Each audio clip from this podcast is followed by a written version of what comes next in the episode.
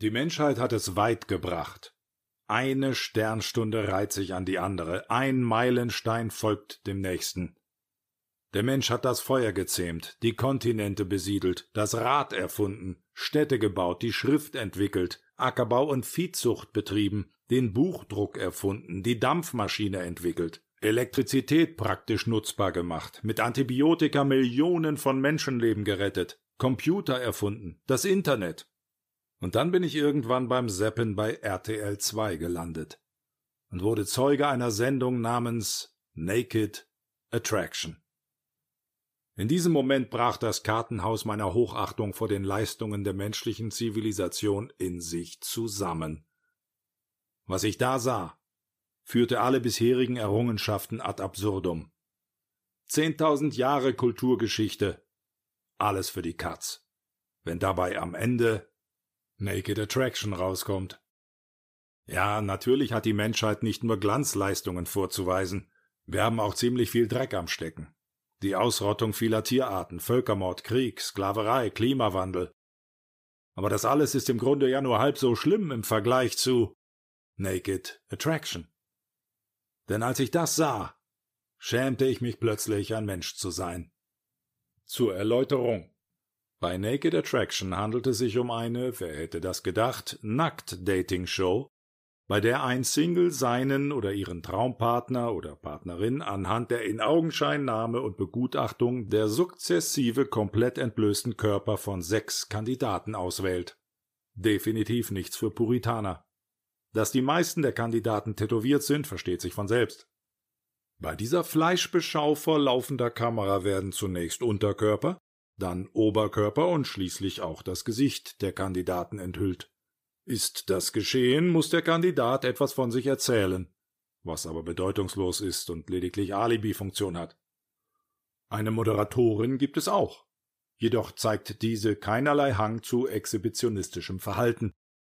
Auf der ersten Enthüllungsstufe, also der bis zur Hüfte, dreht der Kandidat, die Kandidatin, sich einmal um die eigene Achse, damit auch der Hintern begutachtet werden kann. Auf allen Stufen erfolgen Close-ups der aktuell dargebotenen relevanten Geschlechtsmerkmale. Also Penis, Skrotum, Vulva, Gesäß, Brüste, alles. Die entsprechenden Nahaufnahmen in HD trieben mir die Schamesröte ins Gesicht. So genau wollte ich das alles gar nicht wissen. Aber wie der Gaffer bei einem Unfall, so konnte auch ich nicht anders und musste, einem unwiderstehlichen Zwang folgend, hinschauen. Faszination, des Grauens. Nicht nur die Wege des Herrn sind unergründlich, auch die Wege der Morphologie primärer und sekundärer Geschlechtsmerkmale. Der Kandidatenauswahlberechtigte bekleidete Single wählt auf jeder Stufe der Enthüllung je einen der Kandidaten oder Kandidatinnen ab, wobei er seine Abwahl begründen muss. Sind nur noch zwei Kandidaten übrig, zieht auch der wahlberechtigte Single blank. Die drei übrig gebliebenen halten dann unter Anleitung der bekleideten Moderatorin ein kleines FKK-Pläuschchen und es erfolgt die letzte Abwahl inklusive Verabschiedung. Wobei noch einmal explizit auf den Hintern des das Studio verlassenen Kandidaten bzw. der das Studio verlassenen Kandidatin gezoomt wird, sodass die Pobacken beim Abschied leise Servus sagen bzw. Winke Winke machen können. Schließlich stehen sich die beiden letzten Mohikaner nackt gegenüber und haben ein Date. Herzlichen Glückwunsch. Und ganz schön kompliziert. Man könnte auch einfach sechs nackte Kandidaten, Kandidatinnen einem nackten Single gegenüberstellen, woraufhin der nackte Single unter Ausstoßung eines Grunzlautes mit seinem nackten Zeigefinger auf eine oder einen der nackten Kandidaten, Kandidatinnen zeigt, und schon haben sie ein Date. Fertig. Naja, die Frage, die ich mir stellte, war, Erfüllt diese Show nicht den Tatbestand der Erregung öffentlichen Ärgernisses? Exhibitionismus wird doch normalerweise mit Freiheitsstrafe bis zu einem Jahr bestraft. Aber heutzutage kommt man damit in eine Dating-Show. Außerdem kann nach dem Codex Juris Canonici von 1983 die Erregung öffentlichen Ärgernisses ein Ausschlussgrund für die Gewährung eines kirchlichen Begräbnisses sein. Das ist den Exhibitionisten, Exhibitionistinnen dieses Formats aber offenbar vollkommen egal. Als wissenschaftsbasiertes Alibi werden zwischendurch evolutionsbiologische Fakten zum Thema Partnerwahl und Sex präsentiert. welche Rolle der Körpergeruch in Bezug auf die Kompatibilität der Immunsysteme spielt, warum Männer auf volle Lippen und große Augen ansprechen, zu welchen Männern sich Frauen während ihrer fruchtbaren Phase hingezogen fühlen, solche Standardinfos eben. Es fehlt eigentlich nur noch der Spruch wie die Nase eines Mannes, so auch sein Johannes. Oder es werden zur Auflockerung sowie als Gesprächsanlass ganz allgemeine Fakten zum Thema Sex präsentiert. Zum Beispiel, dass Männer eher morgens Lust haben und Frauen eher abends.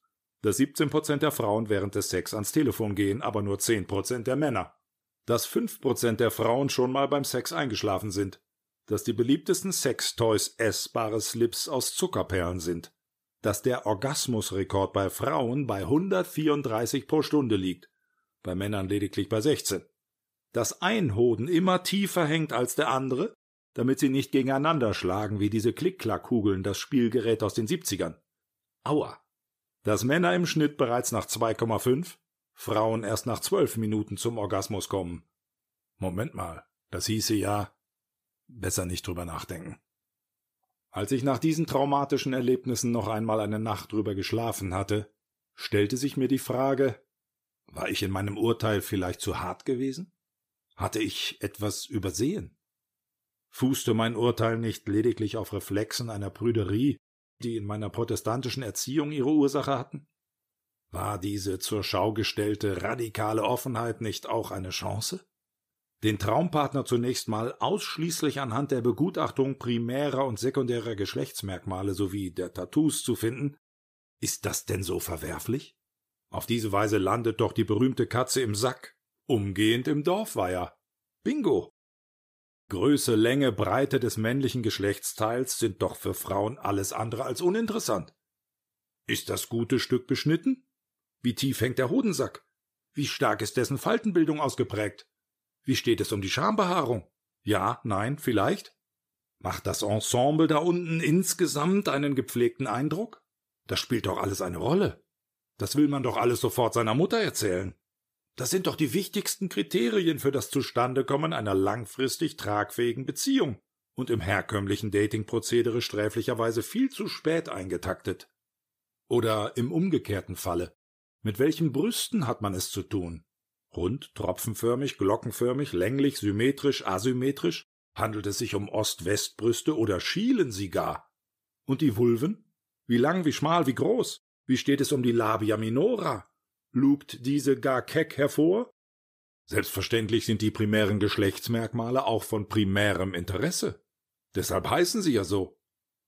Erst nach der auf diese Weise durchgeführten Vorauswahl kann man sich dann in einem Gespräch über unwichtige Dinge wie das Lächeln, den Charakter und die völlig überschätzten sogenannten inneren Werte informieren.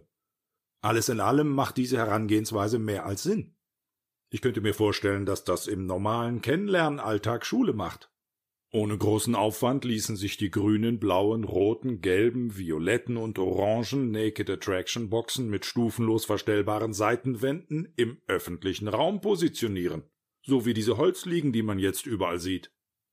Jede Firma, die etwas auf sich hält, sollte Vorstellungsgespräche auf diese Art und Weise beginnen. Wenn man dann bereits in der ersten Runde rausfliegt, weiß man wenigstens warum. Auch Familienfeiern bekämen neuen Pep, wenn jeder zu Beginn der Feier auf diese Art und Weise schrittweise entblößt präsentiert würde. Man wüsste dann auch gleich, dass Tante Trude schon wieder ein neues Tattoo hat. G20 oder G7-Gipfel, Elefantenrunden vor Bundestagswahlen. Da könnte sich die Bevölkerung ein Bild machen, aufgrund dessen die politische Willensbildung endlich auf soliden Füßen stünde. Kleidung kaschiert doch nur die wahren Verhältnisse und Worte sind billig.